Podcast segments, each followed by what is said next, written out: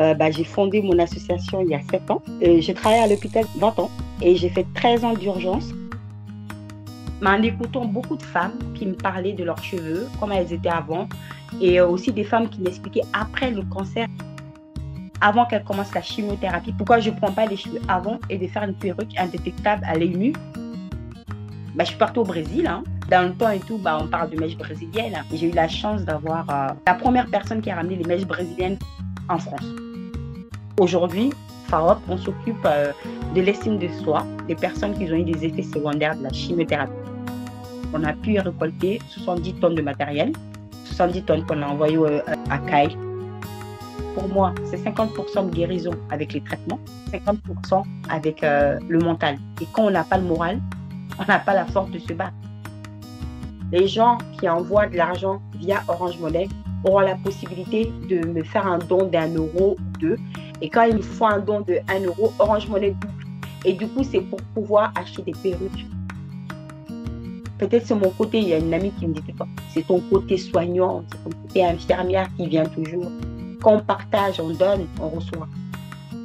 Bienvenue sur African Success Stories en partenariat avec Orange Monnaie France.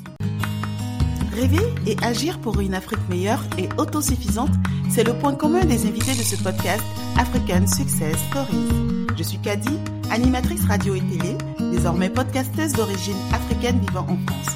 Je vous invite à faire une immersion dans des stories remarquables et surtout inspirantes d'Africains sur le continent ou de la diaspora qui ont entrepris dans divers domaines d'activité.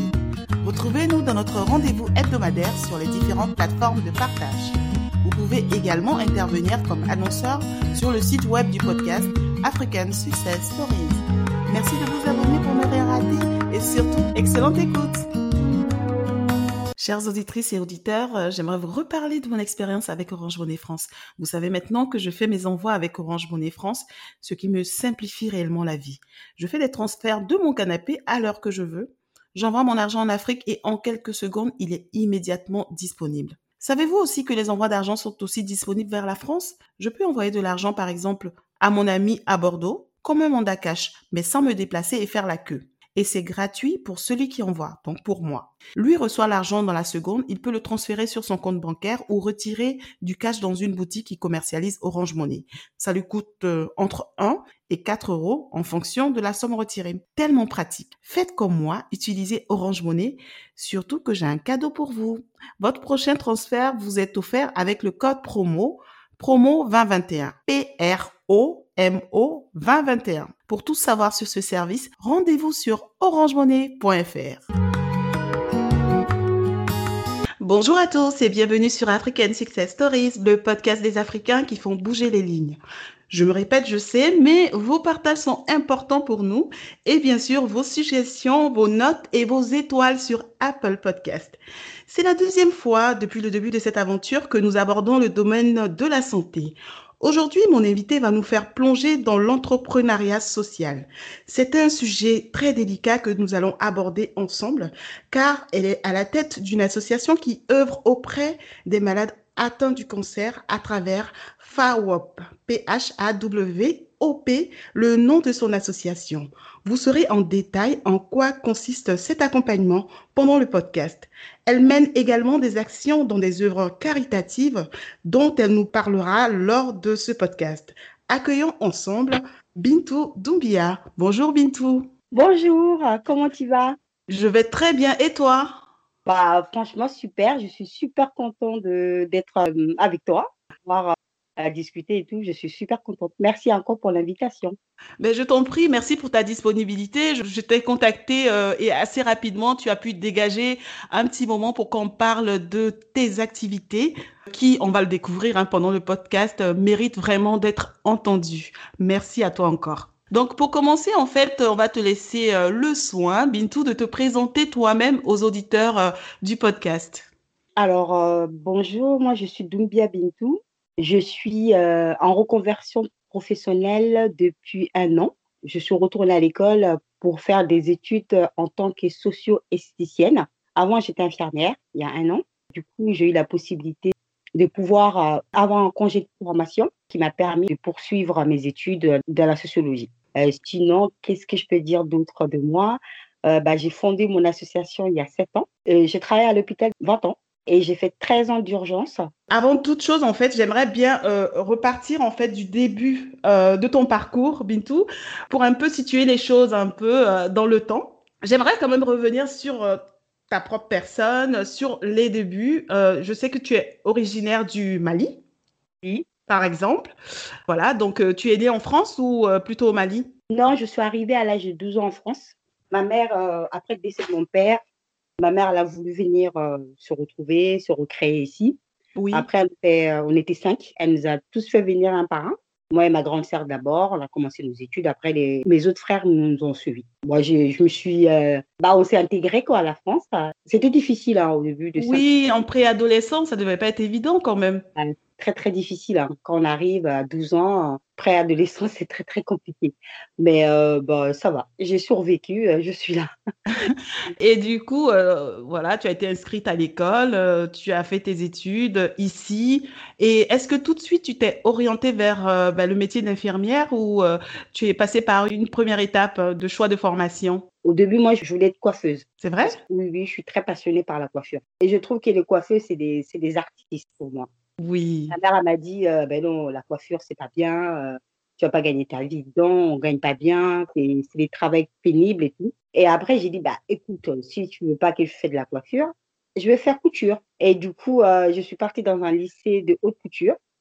Mmh malheureusement, ce lycée, il a disparu. la haute couture et tout, c'est quelque chose et tout. On, fait tout à la main, en fait, dans mon lycée. Mmh et j'ai fait cinq ans là-bas. J'ai fait bah, un CAP, BEP. Après, j'ai eu un, un CAP tailleur homme et euh, un BEP couture floue. Couture floue, c'est tout ce qui est euh, robe de soirée, robe de cocktail. Et ah. ça, je, ben, j'ai rejoint ma mère euh, à l'hôpital.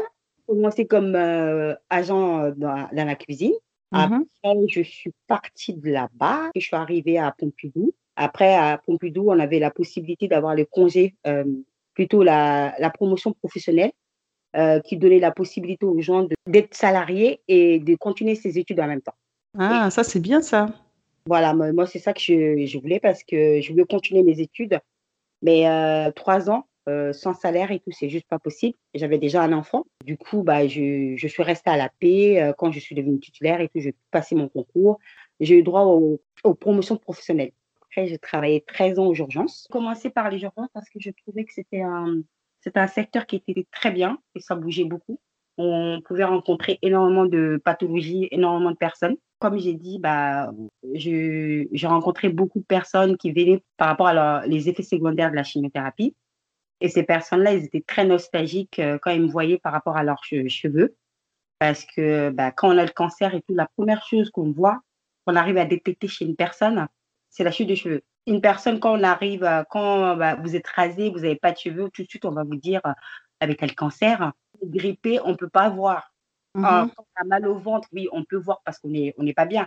Mais par rapport au cancer et tout, ces personnes-là sont dans une case. On voit tout de suite par rapport à euh, la, chute des fanères euh, et, aussi la peau qui, qui, change de couleur et tout, qui devient souvent pâle. Et, du coup, euh, ces personnes-là, souvent, quand ils venaient, ils me disaient Oui, avant j'étais comme ci, avant j'étais comme ça. Et, et ils m'ont fait comprendre que nous, les personnels soignants, on banalise énormément l'estime de soi. Tout ce qui était le côté, euh, les effets secondaires, on banalisé en disant non, madame, c'est pas grave, c'est que des cheveux, ça repoussera, mais il faudra plus euh, vous concentrer sur votre guérison. Et ces femmes-là me disaient qu'elles ne voulaient plus entendre parler de ça. Cette histoire, ça date d'il y a sept ans. Hein. Elles m'ont dit nous, l'estime de soi, elle est aussi importante que les traitements que vous nous donnez. Et du coup, Parce que tu as pris ton temps pour leur parler, en fait. Oui, en fait, quand bah, les patients venaient tout soir, euh, j'étais à l'IAO, au, service des urgences, surtout on a plusieurs secteurs. Il y a l'entrée des urgences, ça c'est l'IAO. Mhm. Euh, on prend, et par rapport à ça et tout, alors on pose des questions. Et par rapport à ces questions-là, après, on les dirige vers euh, le secteur qui est destiné à leur, à leur mal-être. le médecin les voit et après, nous, on vient pour faire les, ben, les soins, les soins techniques, euh, prise de sang, électro, bon bref, euh, des soins. Et mmh pendant ces temps qu'on fait des soins et tout, on discute avec les gens. C'est incroyable, hein, des fois c'est 5 minutes, 10 minutes, mais en 10 minutes ou 5 minutes, vous ne savez pas comment les gens peuvent, les gens, ils se lâchent. Et surtout avec nous, euh, les soignants, Euh, ils parlent plus avec nous qu'avec les médecins parce que bah, ils se sentent plus, euh, bah, plus proches de nous. Et du coup, souvent, bah, les patients me faisaient comprendre que la chute de cheveux était vraiment brutale et euh, c'était touchant pour eux. Et que c'est quelque chose de tout qu'elles n'arrivaient pas à vivre, sachant qu'elles ont un cancer. Plus tu perds bah, tes cheveux, plus ton corps se transforme pendant la maladie. Et quand, surtout quand nous, les soignants, ce qu'elles me disent, hein, quand les soignants nous disaient, oui, madame, c'est pas grave, c'est qu'il y a des cheveux, ça va pousser, elles m'ont dit non. Non, nous, moi, j'aimerais bien bah, qu'on s'occupe aussi de mon, de mon estime de soi. Et c'est par rapport à ça, mmh par la demande des patients je me suis dit, bah, en tant que personne soignante, en tant mmh que femme, femme de couleur, parce que par rapport à mes cheveux, en tant qu'humain, qu'est-ce que je peux faire de plus à part les soigner, euh, ce, que je leur, ce que je fais aujourd'hui, euh, leur donner des traitements et tout, qu'est-ce que je peux faire de plus pour apporter pour les aider par rapport aux cheveux, par rapport à leur apparence? Donc, en euh, fait, dans un premier temps, on peut dire que tu as fait un, gros travail de psychologue. En fait, ça ne dit pas son nom, mais c'est ça, en fait. Écouter, écouter et se rendre compte que c'est quelque chose qui revient souvent. Et en plus de ça, réfléchir à proposer une solution. Voilà. on, va aller vers cette solution. J'ai réfléchi. Et par rapport à ça et tout, euh, la première chose qui était euh, flagrant chez ces patients, c'était des patients, on peut dire, blanches, de couleur euh, blanche. Essentiellement des femmes, on est d'accord. Hein des femmes, mmh. des femmes et des hommes aussi. Hein. Ah, il y avait des, hommes aussi, d'accord. En fait, je vous explique une petite histoire. Une fois, j'avais une jeune fille, elle avait 16 ans, elle est arrivée au, service des urgences. Elle arrive, moi, très loin, je voyais qu'elle avait une perruque. Elle mmh arrive, je fais les soins. Après, bah, je viens, je discute avec elle. Je dis, ah, bah, ça vous va très bien votre perruque. Et là, elle me dit, mais comment vous savez c'est une perruque? J'ai dit, bah, ça se voit. Elle me dit, euh, mais non, mes amis me disent que ça me va très bien. Et c'est comme mes cheveux. J'ai dit, mais attendez, je vous explique, moi, je suis très, euh, je dis pas experte, mais j'adore tout ce qui est cheveux. C'est comme ça que j'arrive à voir. J'essaie de la consoler. Mais franchement, la perruque, elle était franchement dégueulasse. Elle était ah. franchement à kilomètres. Sur une jeune fille de 16 ans, de voir qui a une perruque qui n'allait pas, quoi, en fait. Qui, ça, c'était pas du tout naturel. On, voyait que c'était pas, oui, tout de suite, euh, ça, sautait aux yeux. Ça sautait aux yeux. Et du coup, euh, elle a pleuré, on a discuté. Elle m'a expliqué la chute de cheveux, ce que ça l'a provoqué comme mal Elle aura voulu euh, avoir ses cheveux parce qu'elle avait des très, très beaux cheveux. Malheureusement, quand elles ont la chimio, on ne sait pas comment les cheveux vont pousser. Et mhm. du coup, en écoutant beaucoup de femmes qui me parlaient de leurs cheveux, comment elles étaient avant, et aussi des femmes qui m'expliquaient après le cancer et tout que le cheveu n'a pas poussé comme il fallait. soit c'est trop fin, soit c'est, comme ils disent, sont, comme elle me disait souvent, elles sont indisciplinées. Et je voyais aussi que les patients, il y avait beaucoup de patients qui rejetaient les perruques. Et j'essaie de comprendre pourquoi ils rejetaient les perruques. Et elle me dit, c'est pas moi. Je vous donne un exemple. J'avais une collègue, 38 ans, infirmière. Elle a, elle a, eu un cancer du sein. On a tous cotisé, on a acheté une perruque à 1500 euros. Mmh un jour, je pars lui rendre visite et je vois la perruque, en fait, elle est en haut de son armoire. Je dis, pourquoi tu ne mets pas ta perruque Elle dit, ben, c'est pas moi. J'ai dit, comment ça, c'est pas moi? Elle me dit, mais ça gratte, c'est pas moi, je ne suis pas moi là-dedans, je préfère. Euh, c'est pas culturel aussi. Ouais, je préfère avoir les cheveux comme ça euh, que de porter ça, c'est pas moi. Et du coup, bah, par rapport à ça, je me suis rendu compte que ces cheveux-là et tout, euh, qu'on les apporte, c'est les perruques.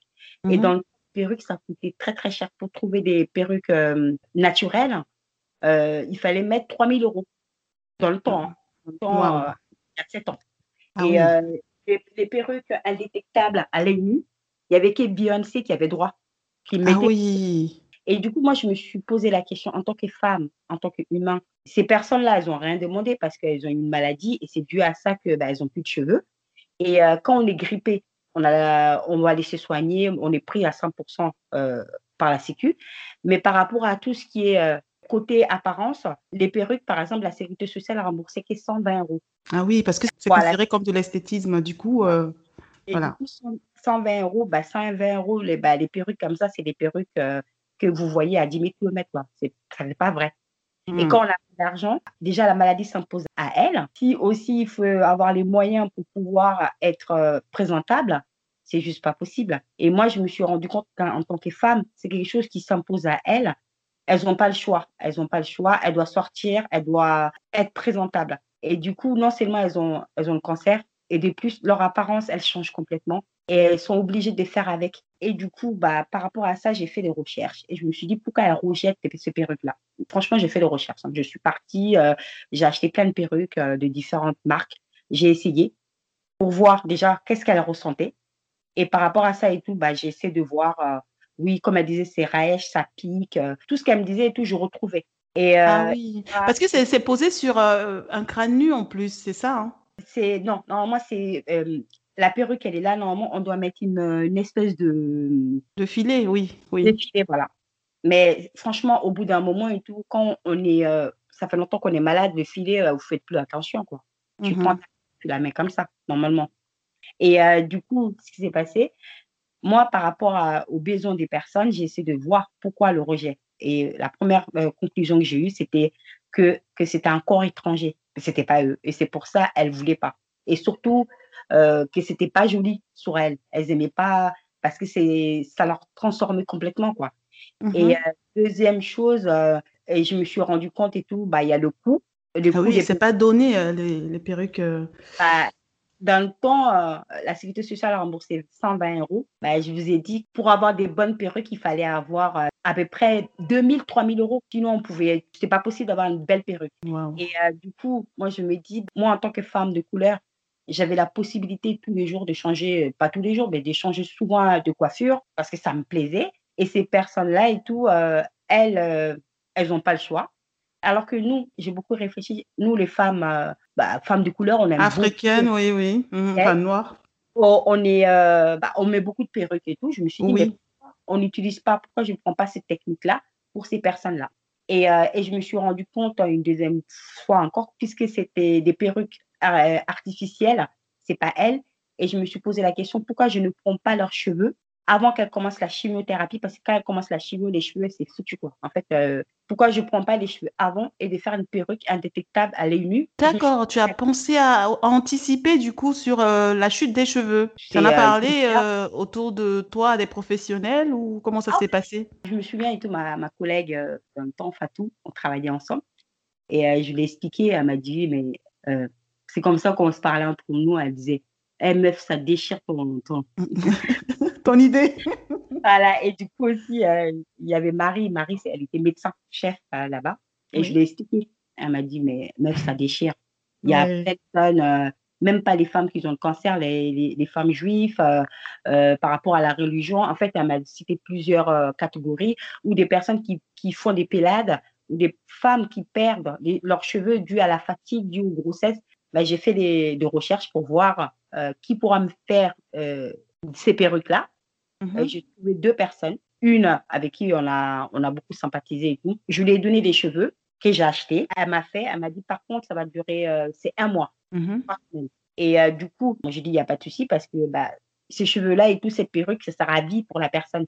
Puisque c'est ses propres cheveux, bah, ça a vie. C'est Tout à fait. Et du coup, par rapport à ça, bah, les gens ils m'ont dit, mais comment tu vas faire pendant trois semaines Les personnes, elles n'ont pas de cheveux. Elles vont faire comment? Elles n'ont pas de cheveux pendant les trois semaines que bah, tu as récupéré ces cheveux. L'attente, oui.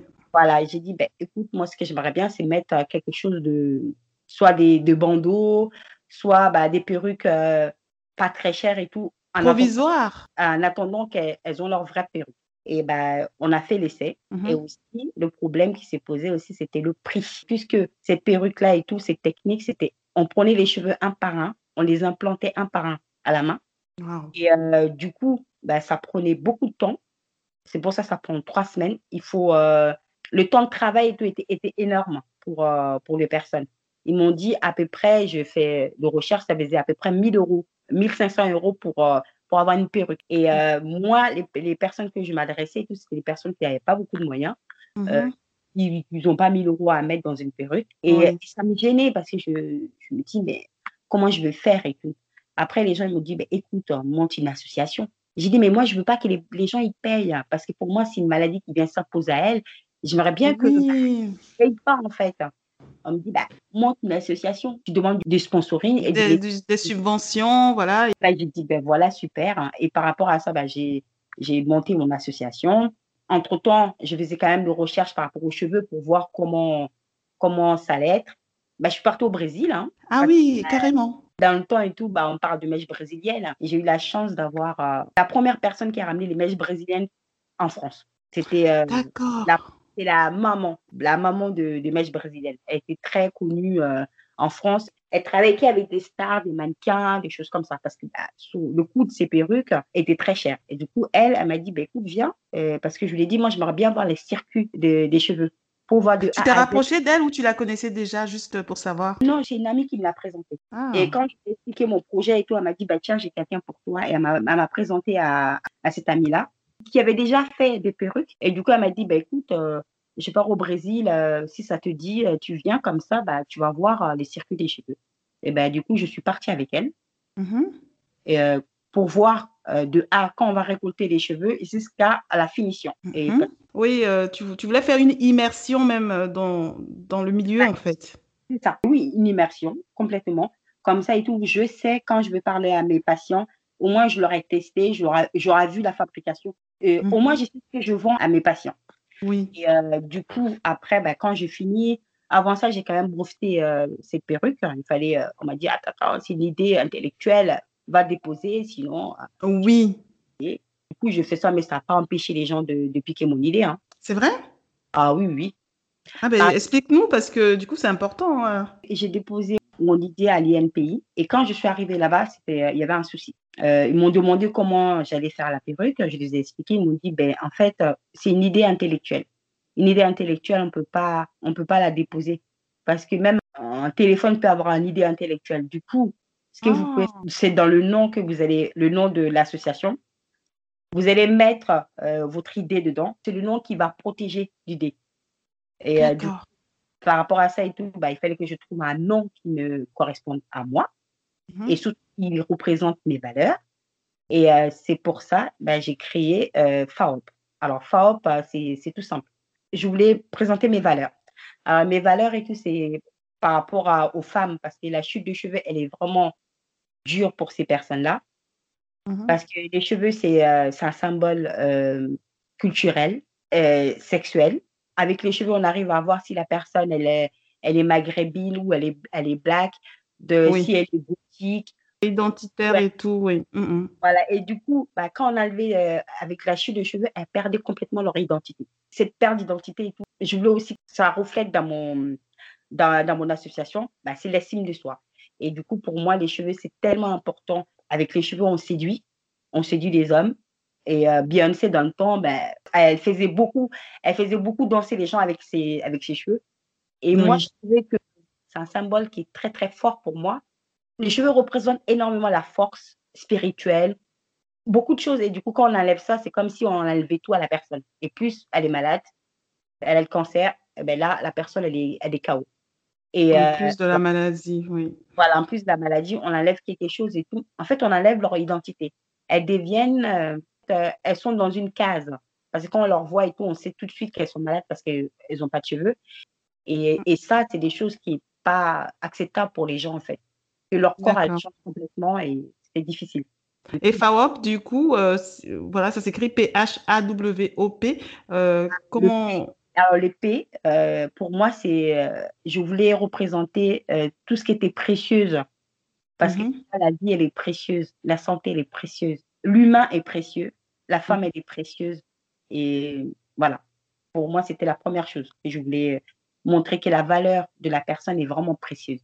Oui. Après, le, le H-A-R en anglais, bah, les cheveux, comme je vous ai dit, c'était une perruque. Après, W-O, woman, parce que bah, c'était, au début, je me suis adressée aux femmes.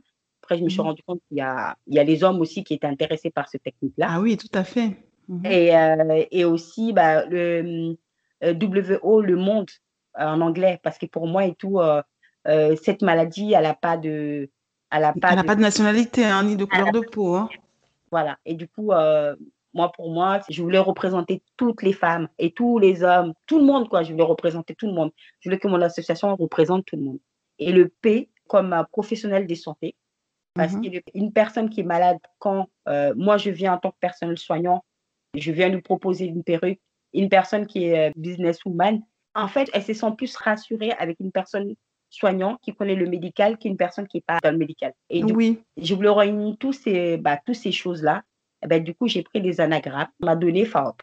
Voilà. D'accord. Ah ben oui, heureusement que tu expliques parce que c'est vrai que je me suis posé la question. Bon, après j'ai vu quelques explications, mais c'est mieux de t'entendre l'expliquer quand même parce que ça Ouais. vient d'une grosse recherche. En fait, toute cette euh, démarche, elle est, elle a été euh, travaillée méticuleusement. Je pense que c'est, c'est quand même euh, beaucoup de temps de travail. Combien de temps tu as mis pour mettre, finaliser tout ce projet-là?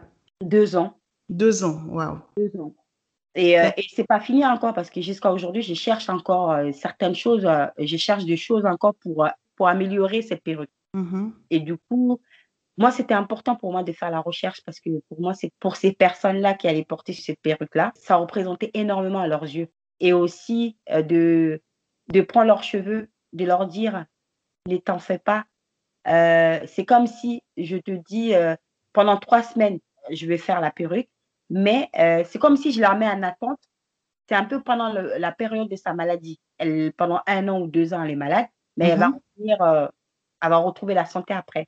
Quand tu prends mes cheveux, tu fais une perruque avec, c'est comme si je dois attendre et du coup, ça la réconfortait, ce qu'elle m'a dit la personne.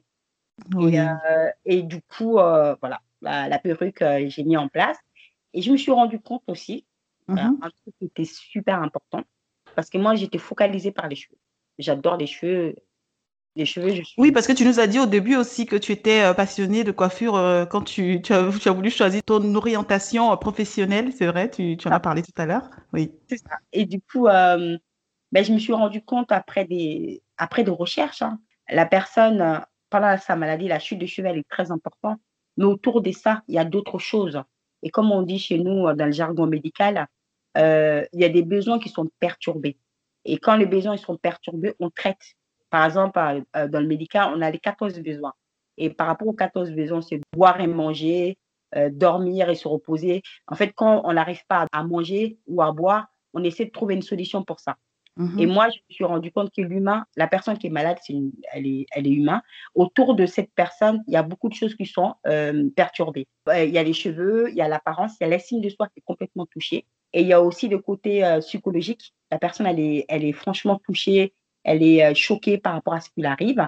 Elle, elle a peur, euh, elle a peur de la mort, elle a peur de toutes les transformations qui lui arrivent et tout, elle a peur. Et euh, aussi autour d'elle et tout, il y a, il y a ses proches aussi qui sont touchés. Mhm. Et au bout de cinq ans, je me suis dit, ben, en fait, je vais. en fait, j'ai pris la personne, tout ce qui était perturbé pour moi, j'essaie de traiter ça. Du coup, aujourd'hui, FAOP, on s'occupe euh, de l'estime de soi, des personnes qui ont eu des effets secondaires de la chimiothérapie. L'estime de soi, c'est tout ce qui est, euh, bah, tout ce qu'on rejette. Euh, l'estime, c'est ce que, ce que vous représentez quand vous êtes dehors. Et du coup, Mhm. bah, l'apparence, quand elle n'est pas bien, ben, nous, on essaye avec les maquillages, des perruques, le, le relooking. En fait, la personne l'apprend à s'habiller avec sa maladie. En fait, la personne, on apprend à faire face à la maladie, à aimer son corps, sa personne, malgré cette maladie, malgré ses effets secondaires. D'améliorer son image même euh, au-delà ça, même de... Oui, c'est ça. Parce que des fois, il y a des personnes, euh, avant la maladie, elles ne se maquillaient pas. Mais là, avec la maladie, bah, on, va la- on va les apprendre à se maquiller pour euh, ce côté, la couleur de peau qui change. Bon, bref, on essaye de, de leur donner des outils pour être mieux, pour être, pour être bien pendant la maladie, pour être comme ça, parce que pour moi, c'est 50% de guérison avec les traitements oui. 50% avec euh, le mental. Et quand on n'a pas le moral, on n'a pas la force de se battre. Tout à fait, tout à fait. Quand on n'est pas bien entouré également. Donc, euh, du coup, tu es parti donc de cette idée hein, de changer l'allure avec euh, la chevelure, à la chute des cheveux, à un ensemble en fait euh, pour pour le bien-être de la personne. Je crois comprendre aussi que tu tu as développé ça avec l'entourage même de la personne malade? Euh, en fait, je me suis rendu compte, comme je, je t'ai dit, j'ai pris la personne, j'ai regardé autour d'elle tout ce qui était perturbé, tout ce qui était, tout ce qui était euh, bousculé par cette maladie. Alors, je me suis rendu compte que les aidants, il y avait l'épuisement des aidants, parce que souvent, quand les gens ils sont malades, quand j'ai dit aidants et tout, bah, le mari, les enfants ou la femme ou euh, de, de- les cousines, en fait, on accompagne la personne qui est malade. Et souvent, ces personnes-là et tout, elles s'épuisent parce que quand on est aidant, c'est comme si c'est un contrat qu'on passe avec la personne. Mhm. souvent, les aidants et tout, ils prennent tout sur eux. Ils se plaignent jamais. Parce que s'ils se plaignent, c'est comme si elle va trahir sa femme ou son mari. Elles font plus qu'il faut. Euh, elles vont accompagner la personne à l'hôpital. Elles s'inquiètent plus pour la personne elle-même Et souvent, les personnes, elles sont épuisées. Il y en a qui font des allers-retours entre l'hôpital, plus leur travail, plus la maison, plus les enfants. Bah, j'ai vu des aidants, les personnes qui sont aidants, euh, il y a des gens qui sont décédés de l'épuisement. Et, ah oui, euh, carrément, on n'en parle pas assez en fait, oui. Non, on ne parle pas assez. Mais, mais, en fait, les aidants et tout, puisqu'ils s'épuisent, parce qu'ils prennent tout à bras le corps. Quand euh, la personne a les examens, bah, je viens avec toi. Quand la personne n'est pas bien, elle, elle est là. Et bien, du coup, souvent, ils s'oublient eux-mêmes et Mhm. ils s'épuisent. Et euh, bah, je voulais donner la possibilité à ces aidants-là de poser leur bagage. Je ne dis pas euh, que la personne, c'est un bagage. Je parle de, des bagages émotionnels. En fait, euh, bah, ce poids, je ne dis pas que la personne, c'est un poids. Pour moi et tout, en fait, euh, tous ces aides-là et tout, pour moi, c'est un poids. Je leur dis, donnez-moi ce poids-là, on va le poser. Je vous donne la possibilité par des soins de d'écoute, parce que je les écoute, euh, on les écoute. On leur donne aussi, on leur fait des, des soins de bien-être par des massages, des poses de vernis. On va les apprendre aussi à se maquiller, à prendre soin d'eux, de ne pas s'oublier. Et en fait, ces moments de bien-être permet à la personne de recharger ses batteries pour pouvoir être bien pour accompagner la personne. Parce qu'on ne peut pas accompagner une personne. Les dents ont une place très, très importante dans la, dans la vie de la maladie. Oui, forcément. Et, et donc, dans cette aventure, euh, j'ai pas mal de questions par rapport à comment ça s'est ça s'est organisé et si euh, vous arrivez à intervenir partout en France ou, euh, ou que sur Paris. Bon, je commence par cette question. FAWAP, aujourd'hui, vous avez un déploiement euh, national ou euh, pour l'instant, vous êtes euh, que sur Paris? Alors, bah, aujourd'hui, j'interviens sur Paris et dans la région parisienne. oui, Parce que j'ai mon équipe de socioesthéticiennes. Il y a moi plus six filles. d'accord. Euh, par rapport à l'arrondissement et tout, on essaie de se dispatcher pour euh, accompagner les patients. On peut aller plus loin parce que ça nous est déjà arrivé, mais il faut que ben, ça soit programmé. En France, à Paris, euh, on intervient dans les hôpitaux Mhm. pendant que les patients sont malades, pendant qu'ils font leur chimio ou pendant qu'elles sont à l'hôpital.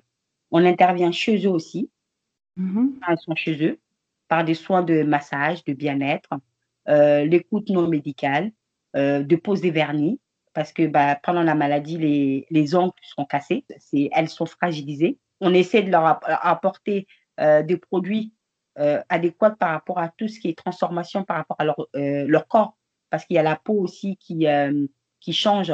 Il y a, il y a des effets, euh, on appelle ça effet main-pied. Et euh, c'est des cloques qui se forment au niveau de ses mains. C'est quelque chose qui est franchement très difficile. Des fois, les gens, ils n'arrivent même pas à marcher. J'ai, On Mhm. leur donne des conseils comment agir face à ces effets secondaires-là. Il y a la fatigue, il y a les vertiges. On accompagne la personne chez elle, à l'hôpital. Et normalement, j'ai essayé de faire un groupe de parole, mais Oui, euh, depuis deux ans, on n'a pas pu parce qu'avec le Covid, euh, un an et demi, quoi, on n'a pas pu parce que bah, avec le Covid, on ne pouvait pas réunir les gens. Et d'accord. euh, j'interviens en France. Et je me suis, puisque je suis africaine, je me suis dit, mais en Afrique, comment ça se passe pour le cancer? Mhm. Et je suis partie me poser la question. Je, suis- je, je- je- j'essaie de faire des recherches, ce qu'elles ont besoin en Afrique. Ben, je me suis rendu compte qu'il y avait beaucoup de choses que nous, on avait. La réalité en France et la réalité en Afrique, c'est complètement différent.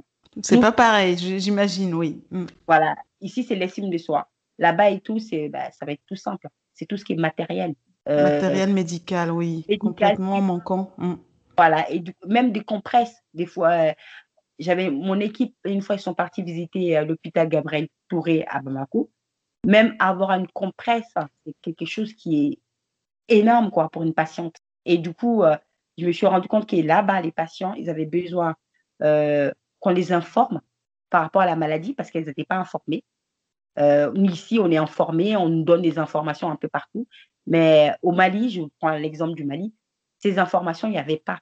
Parce que pour euh, en Afrique et tout, au Mali, on disait que euh, l'Africain en général associe le cancer à une malédiction. Et du coup, bah, souvent, ces personnes-là, quand elles ont le cancer, elles ne disent rien. Elles attendent jusqu'à la fin. En Afrique et tout, on détecte beaucoup les personnes quand elles sont en stade 4 parce que c'est un tabou. Quand tu dis que tu as un cancer et tout, on te met de côté. Quand je suis partie au Mali, on a visité, on m'a expliqué des histoires qui m'ont vraiment touchée. Il n'y a pas, il y a pas d'accompagnement psychologique. Bah déjà, les soins. Et les médecins, quand j'ai discuté avec eux, ils m'ont dit qu'ils ont besoin non seulement qu'on l'informe, l'information, c'est très important. Ça peut aider. C'est le béaba, en fait. Et Mhm. euh, aussi, eux, ils ont besoin qu'on les forme aussi, de formation. Et ils ont besoin aussi de matériel. Et, voilà, c'est-à-dire que leurs besoins là-bas et ici, c'est complètement différent. On a un bureau au Mali et au Sénégal. On fait, en fait, on informe, on sensibilise, on fait des formations. On a, fait, on a pu faire une seule fois une formation entre le médecin africain et, et français. En fait, ils ont partagé leur expérience. On a pu faire qu'une seule fois. Mais j'espère qu'à bientôt, on pourra refaire. Et, qu'est-ce euh, qu'il faut pour le faire dans d'autres pays? Il faut des représentants, il faut des personnes qui, euh, qui vous approchent? Ben, En fait, là, par exemple, là, à Kinshasa, on m'a approché. Mais il faut que j'ai des, des, sources, des personnes sources, des mmh points, en fait, euh, des, personnes qui pourront me dire déjà ben, les besoins des gens, aussi qui pourront me guider vers des spécialistes, des, des médecins. Il faut qu'en fait, on a des personnes sources dans, dans, le pays pour pouvoir mmh intervenir, en fait. On ne peut pas aller comme ça. Parce oui. qu'il faut qu'on, euh, la population, il faut qu'on on connaît leurs besoins. Et du coup, on a besoin de quelqu'un qui nous dit, il y a ça, ça, ça comme problème. Par exemple, là, à Kinshasa, on m'a, on m'a approché. La mission de sensibilisation, il y a deux personnes, ça les intéressait. Ils ont même fait un article sur moi parce qu'ils trouvaient que c'était très important. Et souvent, le médecin en Afrique me dit, ben, ça, c'est juste donner des informations aux gens pour que les gens puissent avoir les, les bonnes euh, attitudes par rapport à cette maladie-là que c'est très important. Ça peut sauver beaucoup de gens. En fait, par rapport à bah, les cancers du sein, si on fait des, on se dépiste tôt, on peut. Oui, la mammographie, oui, tout à fait. Et ou, ou, comment euh, apprendre aux gens comment c'est autopalper. L'autopalpation et tout, c'est quelque chose qui est tout simple. C'est une petite formation qu'on qu'on peut donner à la personne ou euh, sur un, flyer, on lui donne. En fait, donner des informations. Euh, pour eux, c'est très, très important. Et les débuts de la chaîne, ben, elle est très importante. Oui, puisque tu parles de l'Afrique et tu parles du Mali d'ailleurs, euh, on va parler de ce que vous avez fait une, grande action récemment, l'envoi de, matériel médical. Oui, et euh, du coup, bah, je me suis rendu compte que, bah, comme je, je t'ai expliqué, en Afrique, il manque énormément de matériel. Mmh. Même le lit pour que les patients se couchent dessus, c'est tout un protocole. Moi, au Mali, je, je vous parle du Mali parce que c'est là-bas que je suis partie visiter. Oui, je connais aussi, vu que j'ai grandi là-bas, j'ai pu euh, aller visiter des, la famille proche même, très très proche à l'hôpital et je sais ce que c'est. Franchement, quand je ressors de là, euh, je suis assez démoralisée, je, je, je t'avoue. Oui. Ça. Et du coup, je me suis dit, bah, c'est sentir bien euh, quand on est couché ou qu'on a les, euh, les bons traitements, euh, qu'on a des antidouleurs pour ne pas avoir mal. C'est le béaba. Et c'est sentir bien dans un lit, pas par terre. On est malade et tout, on est par terre et tout. Euh, franchement, c'est le béaba. Et d'avoir aussi des traitements pour se soigner. Une perfusion simple. un pied à terre, des choses comme ça. Et du coup, par rapport à ça, je me suis approchée de l'hôpital, de l'hôpital parce que moi, je, suis, je travaille dans l'hôpital public. Et mhm. je me demandé, dans mon hôpital, on changeait les matériels. J'ai dit, est-ce que je peux récupérer ces matériels-là? Ils m'ont dit, non, ça ne se passe pas comme ça. Et du coup, bah, j'ai dû euh, euh, faire des démarches et ils ont vérifié que mon association était bien. Alors, le premier critère, il fallait que je sois soignant. Mm-hmm. Et aussi, bah, il y avait d'autres critères. Et euh, j'ai envoyé mon dossier, ils ont étudié mon, les critères et après, bah, ils m'ont accordé l'agrémentation pour pouvoir récupérer les matériels médicaux pour amener en Afrique. Et du coup, par rapport à ça, bah, on a pu récolter 70 tonnes de matériel. Waouh, 70 tonnes. 70 tonnes qu'on a envoyées euh, à Kai. Félicitations. Alors là, c'est, je pense que euh, ils ont dû, euh, enfin, je, suppose, hein, à la réception de de tel matériel qui, qui, manque vraiment sur place sur le terrain, ça a dû avoir un accueil assez ah, important. Ils étaient très très contents, mais alors, euh, ce qui est vraiment embêtant, c'est que l'envoi, ça a duré euh, tout neuf mois. Ah oui, bah, oui, 70 tonnes, euh, ouais. Non, non, c'est, en fait, on a eu des soucis. on a fait toutes les démarches qu'il fallait. Quand le, le, matériel arrivait deux mois et demi après à Bamako, il y avait, il y avait le transitaire qui devait faire des démarches administratives, il n'a pas fait. Et du oh coup, le matériel, il est resté coincé à peu près. À la douane? À la douane de décembre le 4 décembre pendant trois mois. Et du coup, bah, on a dû payer des frais. Et du coup, bah, ça, c'était très, très compliqué. Très compliqué, très, très compliqué. Ça m'a épuisé. Ça m'a beaucoup épuisé parce que c'était plus euh, ces côtés. Euh, quand ça arrivait à la douane, j'ai dit, mais c'est pas possible. Et décevant aussi quelque part, non? Ben, Très décevant. très, très décevant parce que bah, il manquait des papiers. Et euh, c'est pas de notre faute parce que la personne n'a pas fait son travail. Et du coup, euh, on s'est dit, mais une fois, Isabelle me dit, mais les gens, ils ont besoin euh, de matériel. Mais c'est la loi, hein. c'est la diaspora, ils ont, ils ont cotisé parce que moi, bah, j'avais les matériels, mais je ne pouvais pas envoyer parce que j'ai pas de sous au niveau de frais. Bah, ils sont cotisés pour envoyer le matériel euh, parce que 70 tonnes et tout, c'est un bon, un bon frais. Ils sont cotisés, c'est cinq villages qui sont cotisés pour envoyer le matériel. Et malheureusement, quand euh, c'est arrivé à la douane et tout, bah, elle est restée coincée trois mois. Du coup, euh, bon, là, c'est vrai qu'on parle de difficultés et surtout euh, de mentalité aussi, mais on va parler de quelque chose de plus positif. Tes Mhm. succès et victoires dans cette aventure, qu'est-ce que tu retiens vraiment de positif? Bah, franchement, ce que je retiens, c'est que de voir les gens qui dorment euh, dans un vrai lit, qu'ils ont Mhm. des matériels parce qu'on a ramené des compresses, on a ramené beaucoup de choses, même des sets pour accoucher, des tables de, de consultation, d'avoir, en fait, de me dire que des personnes auront le bon matériel pour être soignées. Moi, pour moi, en tant que personnel soignant, c'est une récompense pour moi. Oui. C'est tout ce que ma mère et tout, elle est partie euh, il y a un an au Mali. Elle est, elle est tombée malade, elle a eu des difficultés. Les tensiomètres ne marchaient pas. Ah oui, c'est euh, basique en fait. voilà, je vous donne le béaba.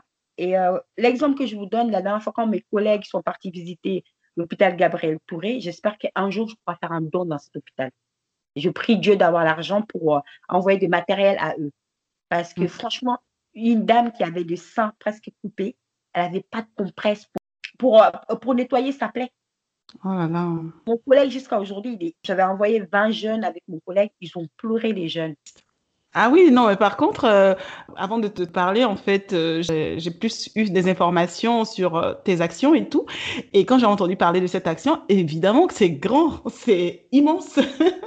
C'est pas rien du tout. Et surtout dans le médical, en fait. C'est ça, en fait, qui touche le plus. Et j'espère que bientôt, on pourra aller à Kinshasa pour faire la même chose. Parce que eux, ils en ont vraiment, vraiment besoin. La D'accord. même chose, l'information, les matériels, les informations, informer les gens seulement par rapport à la maladie, leur donner des bonnes informations. Ils en ont besoin aussi. Voilà. J'espère que bientôt, bah, bientôt, je pourrai vous dire, je suis partie à Kinshasa, j'ai fait la même chose. Ben oui, on verra les photos. D'ailleurs, euh, vous avez fait une action euh, pour Octobre Rose.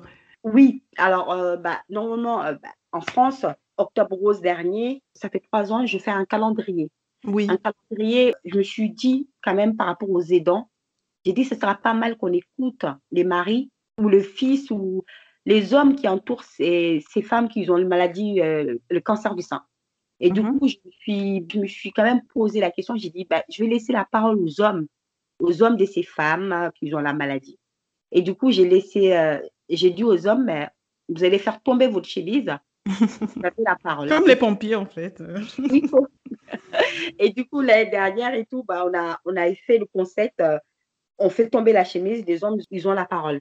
En fait, euh, bah, pendant Octobre Rose, bah, c'est souvent les femmes qui, qui montrent leur sein pour dire oui, allez vous faire dépister. Moi, je Mhm. voulais que les hommes qui viennent parler à la place de leurs femmes. Et euh, je voulais que ces, ces hommes-là et tout se mettent à la place des femmes. J'ai eu de la chance, je- ça fait deux ans que j'ai pu faire, on est en train de me refaire le casting. Oui. Et euh, les hommes, je les fais porter un gun box qui Mhm. symbolise le combat de ces femmes-là. Et euh, j'ai des ambassadeurs et tout qui, euh, qui prennent ces gun box et tout pour, euh, pour défendre leurs femmes, leurs filles. Parce que c'est une maladie et tout, c'est une maladie féminine, que ce soit le cancer du sein ou le col de l'utérus, mais ça les, ça les touche, ces personnes-là, parce que la femme, elle est tout. Si ta femme a le cancer du sein, ben, toi aussi, t'es pas bien. Et je voulais surtout que les hommes s'expriment, qu'ils nous disent ce qu'ils pensent, parce qu'il faut pas croire. Les hommes sont très, très touchés. D'accord. Et tu as eu affaire à des, enfin, tu as eu recours à des célébrités qui ont accepté de, de participer et tout. Mm. Ah oui, j'ai eu de la chance et tout. J'ai eu euh, beaucoup de célébrités qui m'ont soutenue. Euh, la première année, j'ai eu N'Golo Kanté qui a porté ma chemise. J'étais trop contente. Ah ben super. Alors là, on lui envoie un petit salut. J'ai eu Momo Sissoko, Oui. euh, Jimé, euh, Bruce Kenzie. Oui. Franchement, j'ai eu euh, j'espère que je ne vais pas oublier des personnes qui ne vont, pas, vont pas se fâcher, mais j'ai eu des, vrais, des vraies personnes qui, m'ont soutenu. Bruce, par exemple, Bruce Kenzie, il a, le jour de mon gala, il a dansé, il a fait une danse pour ces dames et c'était magnifique. Et du coup, euh, euh, l'année dernière, on a eu Dossé, qui est un rappeur, on a eu Claudie on a eu Almami Konaté, qui, qui me soutient encore. J'ai eu franchement des boxeurs, euh, des pompiers, des médecins, des chirurgiens, tous ces hommes, quand je les expliquais et tout, ils se sentaient concernés. Par exemple, bah, cette année, il y a Bruno Duvage de Orange Monnaie qui va poser pour nous. Ah, une personne qu'on connaît en commun, mais vraiment qui, qui a investi hein, vraiment pour des grandes causes. D'ailleurs, euh, on va lui envoyer un salut. C'est lui qui t'a recommandé et tout, et il fait de belles recommandations. Euh, on lui envoie un salut hein, à travers le podcast. Et je lui dis merci parce que ça fait deux ans qu'il me soutient. Et je dis merci. Et euh, Orange Monnaie, c'est pas qu'une euh, société. Il y a un humain derrière. Quand je le proposais, il m'a dit bah, moi, je suis pas beau, j'ai dit, t'inquiète pas. C'est vrai que quand on entend Orange Monnaie, ben, tout de suite, oh oui, envoyer de l'argent, c'est une plateforme pour envoyer de l'argent. Mais il y a pas mal d'actions qui se font derrière dont on ne parle pas forcément. Et euh, voilà, je vais faire ressortir ça justement à travers le podcast de mon côté. Hein. Je pense que ça se sait de plus en plus.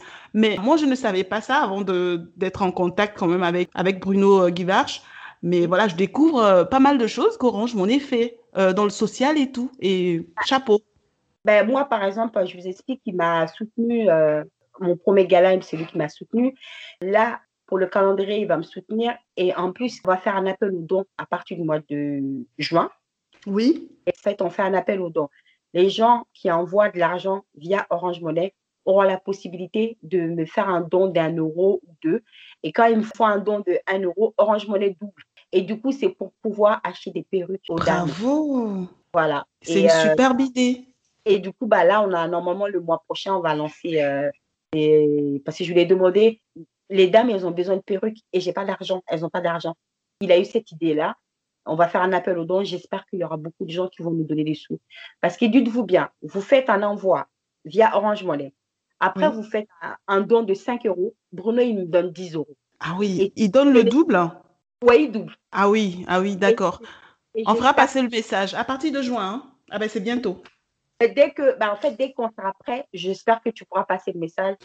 Euh, avec plaisir, avec plaisir. C'est une cause noble, c'est une grande cause, c'est une belle cause. Euh, voilà, je passerai, mais sans problème, le message. Et Orange Monnaie, je le remercie et tout. Bah, de, je vous dirai après comment ça, ça a donné, parce que c'est un mois. Et j'espère que les gens seront généreux parce que c'est important que les dames, elles ont leur perruque pour sortir, pour être visibles, pour être bien, pour euh, être présentables.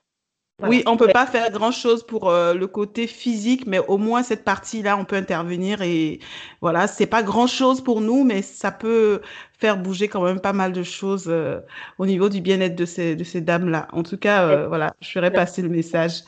Alors, j'ai envie de te poser une question. Je, je, sais que tu vas me répondre que ça fait partie de tes grandes décisions, à ton association. C'était de savoir quelles étaient tes grandes décisions, en fait. Bah, des grandes décisions, j'en ai pris. Hein. Ah oui? Alors, j'ai repris mes études de socio-esthéticienne parce que je ne dis pas qu'en tant qu'infirmière, je ne suis pas proche, au contraire. Mais en tant que socio, j'aurai plus euh, d'outils pour accompagner les malades. Parce que ben, les socio-esthéticiennes, elles s'occupent de l'estime de soi, le bien-être des patients, le confort euh, par les biais de soins, de massage, euh, l'écoute non médicale, en fait, ben, j'avais besoin de ces bagages-là pour pouvoir accompagner. Oui, c'est une grande décision parce que elle me coûte beaucoup parce que c'est bah, de retourner à l'école, c'est pas facile. Et, tu es mère de famille aussi en plus, oui. Bah, oui, j'ai quatre enfants. Ah, oui. Euh, et, financièrement et tout, euh, c'est une congé de formation. Et j'ai perdu beaucoup au niveau de mon, mon, salaire. Du coup, financièrement, c'est très, très difficile. Mais résultat final, quand j'aurai mon diplôme, je pourrai faire soigner les gens j'arrive à les soigner parce que bah, je suis presque au bout. Mais euh, c'est vrai que c'est, ça m'a beaucoup coûté. Euh, et, d'autres choses, hein, il y a beaucoup de choses que, par exemple, Noël dernier, on a fait euh, Noël bien-être à l'hôpital, oui. où on est venu donner du réconfort au, personnel soignant. La grande crise sanitaire hein, que, que, nous traversons toujours. Hein, vous, avez, vous avez fait quelque chose, vous avez fait votre part, on va dire quelque part bah, En fait, euh, bah, pendant la, crise, les gens, ils étaient isolés. Les gens, ils avaient besoin bah, de contact d'humain parce qu'on peut plus se toucher, on peut plus, on peut plus se voir. Hein. La distanciation et tout, euh, oui, oui, tout à fait. et on est confinés. Les gens, ils sont déprimés. Il y a beaucoup de dépression. Et du coup, nous, les sociaux, on est Mhm. là pour conforter les malades. Du coup, pour Noël, on est parti euh, chez les patients, Mhm. chez eux et tout. Je les ai amenés des soins de confort, massage. Après, ils se sont fait maquiller. Et après, une photo. Je remercie Anastasia qui nous a donné des maquillages Mhm. pour pouvoir donner à ces personnes-là parce que je voulais, Merci Anastasia. voilà, je voulais en fait visiter les patients, en même temps aussi leur donner un petit cadeau, les réconforter pour ces, la fin de l'année, c'est assez dramatique pour les, pour tout le monde. Et plus la, euh, la pandémie et tout, il y avait, il y a, il y a eu beaucoup de dépression. J'ai fait un petit clin d'œil à mes collègues euh, soignants parce que c'est pas facile pour nous Mhm. parce que j'étais entre guillemets, je suis rentrée à l'école, mais euh, j'étais soignant il y a quelques temps et c'était pas facile du tout. euh, la pandémie, ça n'a jamais été facile pour les soignants. Et du coup, pour Noël et tout, j'ai donné la possibilité aux personnels soignants de poser leur bagage aussi pendant un soin de massage. Ils ont eu droit de se faire maquiller par Anastasia qui m'ont ramené des make-up artistes. Euh, Moi, Mhm. j'ai ramené mes, mes sociaux. Plus, euh, euh, j'ai un ami qui est photographe qui est venu photographier les, les personnes gratuitement et un ami qui est pâtissier qui a ramené du pâtisserie aussi au personnel soignant. Et du coup, on a fait une journée bien-être pour le personnel soignant parce qu'ils avaient besoin de se reposer un peu après une année très difficile. Voilà. D'accord, bravo. Et euh, aujourd'hui, euh, bon, tu fais, tu mènes quand même de grandes actions, hein, et encore, euh, nous t'en félicitons. Quand je dis nous, c'est nous et les auditeurs du podcast. Euh, tu as des personnes qui t'inspirent, euh, qui te viennent à l'esprit quand je te demande qui t'inspire, euh, euh, qui te donne vraiment envie d'aller au bout de ces grandes décisions que tu prends? Une personne qui m'a vraiment touchée, il y a quelques années, je regardais la télé, je suis tombée sur euh, une émission. Euh, en fait, ça parlait de Dawala, euh, le producteur. Oui, le producteur, oui. Après, euh, la nuit du Mali, c'était la première fois que quelqu'un a pu réunir tout, euh, le Mali, la nuit du Mali, plein d'artistes et tout, et les gens qui lui disaient merci. C'est quelque chose qui était, franchement, pour moi et tout, c'était incroyable. Et quand je regardais et tout, on l'interviewait et tout, il était à côté de Oumou Sagaré, trouvé ça, j'ai dit waouh, ah ouais, il a pu réunir tout le Mali à Bercy, Mhm. waouh. Ça, j'ai trouvé ça extraordinaire. Et euh, grâce à lui, on a vu euh, beaucoup de talents, Oui. que ce soit chez les Maliens ou d'autres personnes. Et lui, je trouvais que waouh, il est, euh, il fait beaucoup de choses. hein. Et bah, comme je, je t'ai expliqué aussi, il a envoyé des voitures. Il fait beaucoup de choses. Il fait, il fait beaucoup d'actions. C'est quelqu'un qui est très généreux. Et bah, je lui fais un petit coucou parce que moi, je suis, je suis fan de lui en fait. D'accord, je pense que tu vas nous le recommander hein, pour le podcast. On va, on, on va, on va entrer en contact avec lui. Ce serait bien quand même. Ah, euh, franchement, tu, bah, si je peux, euh, parce qu'il a posé pour moi aussi. Il a posé Ah, au Gunbox pour euh, soutenir ces femmes aussi. Là, j'ai un projet avec lui euh, aussi pour ces femmes-là que vous allez bientôt découvrir et tout. Et voilà. Ah oui, ben, donc on compte sur toi en tout cas pour la recommandation quand même, pour avoir une personne comme lui, parce que voilà, il œuvre, euh, voilà, je, je, je sais, je suis un petit peu ce qu'il fait et franchement, euh, une personne comme ça, ça inspire parce que le but donc de ce podcast, c'est vraiment entendre des personnes qui ne se limitent pas euh, au, strict minimum, mais qui se battent non seulement pour eux, mais pour les autres en fait, qui donnent en fait, sans compter. Et c'est important parce que ça donne, euh, des, on va dire, ça, ça booste. euh, C'est censé donner euh, de l'inspiration à ceux qui écoutent également le podcast. Donc vraiment, nous comptons sur toi. Bah, merci encore. moi, je ne pense pas que je fais des choses extraordinaires parce qu'il y a beaucoup de gens qui font comme moi. Personnellement, je trouve donner de soi, peut-être c'est mon côté. Il y a une amie qui me dit tout le temps, c'est ton côté soignant, c'est ton côté infirmière qui vient toujours. Quand on partage, on donne, on reçoit. Moi, Mhm. pour moi, si on peut donner un peu de sourire, un peu de bien-être à des gens, vous savez, des fois, c'est tout simple. hein. Des fois, quand j'arrive, mes patients, quand je dis bonjour avec le sourire, ah merci, vous êtes mon rayon de soleil. Voilà. Rien que le sourire, hein, oui. Voilà. Et du coup, on donne juste un peu et on reçoit, on reçoit aussi. Et, et, euh, et franchement, j'invite tout le monde à. L'association, on a besoin de bénévoles aussi, hein, pour, euh, vous pouvez Oui. venir nous aider. Et on a besoin de dons. Et, et voilà, Bah, je, je vous invite euh, sur nos réseaux sociaux. Euh, Je vais mettre les liens d'ailleurs dans le podcast parce que j'ai vu, voilà, vous avez pas mal de le Facebook, enfin, tous les réseaux qu'on connaît. hein, vous êtes, vous êtes bien établis là-dessus. Oui. Ben, on compte vous pour, pour aller sur nos réseaux, liker, pour nous donner de la force. Et si vous pouvez nous faire des dons aussi, c'est génial. Parce que moi, je n'ai pas de subvention. Euh, c'est les mécènes, c'est les sponsors qui m'aident pour faire des actions, euh, pour pouvoir accompagner les gens à l'hôpital et chez eux, leur donner un peu de réconfort. C'est les soins, c'est ben, les sponsors comme, Orange Monnaie ou euh, Anastasia ou d'autres marques. Et les services sociaux, euh, enfin, je veux dire, tu, tu es aidé ou pas? Parce que ça, ça, quand même, ça touche euh, quand même à, une, à la santé publique, non? Non, en fait, ah. pas que bah, il fallait que je fasse des demandes de subventions. Oui. J'en ai fait à la mairie de Châtillon. Apparemment, ils m'ont accordé quelque chose, j'ai toujours pas vu. Oui. Euh, voilà, mais euh, les subventions, j'ai fait, on a fait une demande, on, on m'a refusé la demande. Oui. Et du coup, bah là, on va recommencer encore des demandes. J'espère que cette année, j'aurai droit à des subventions. Ça fait sept ans que j'existe. Hein. Euh, ah oui, quand même sept ans, oui. Mm. Sans subvention. Et euh, j'ai hâte d'avoir des subventions pour pouvoir m'aider euh, à faire plus d'actions, accompagner plus des gens. Parce que grâce aux sous que si j'ai une subvention et tout, je pourrai mieux faire tourner l'association. Oui.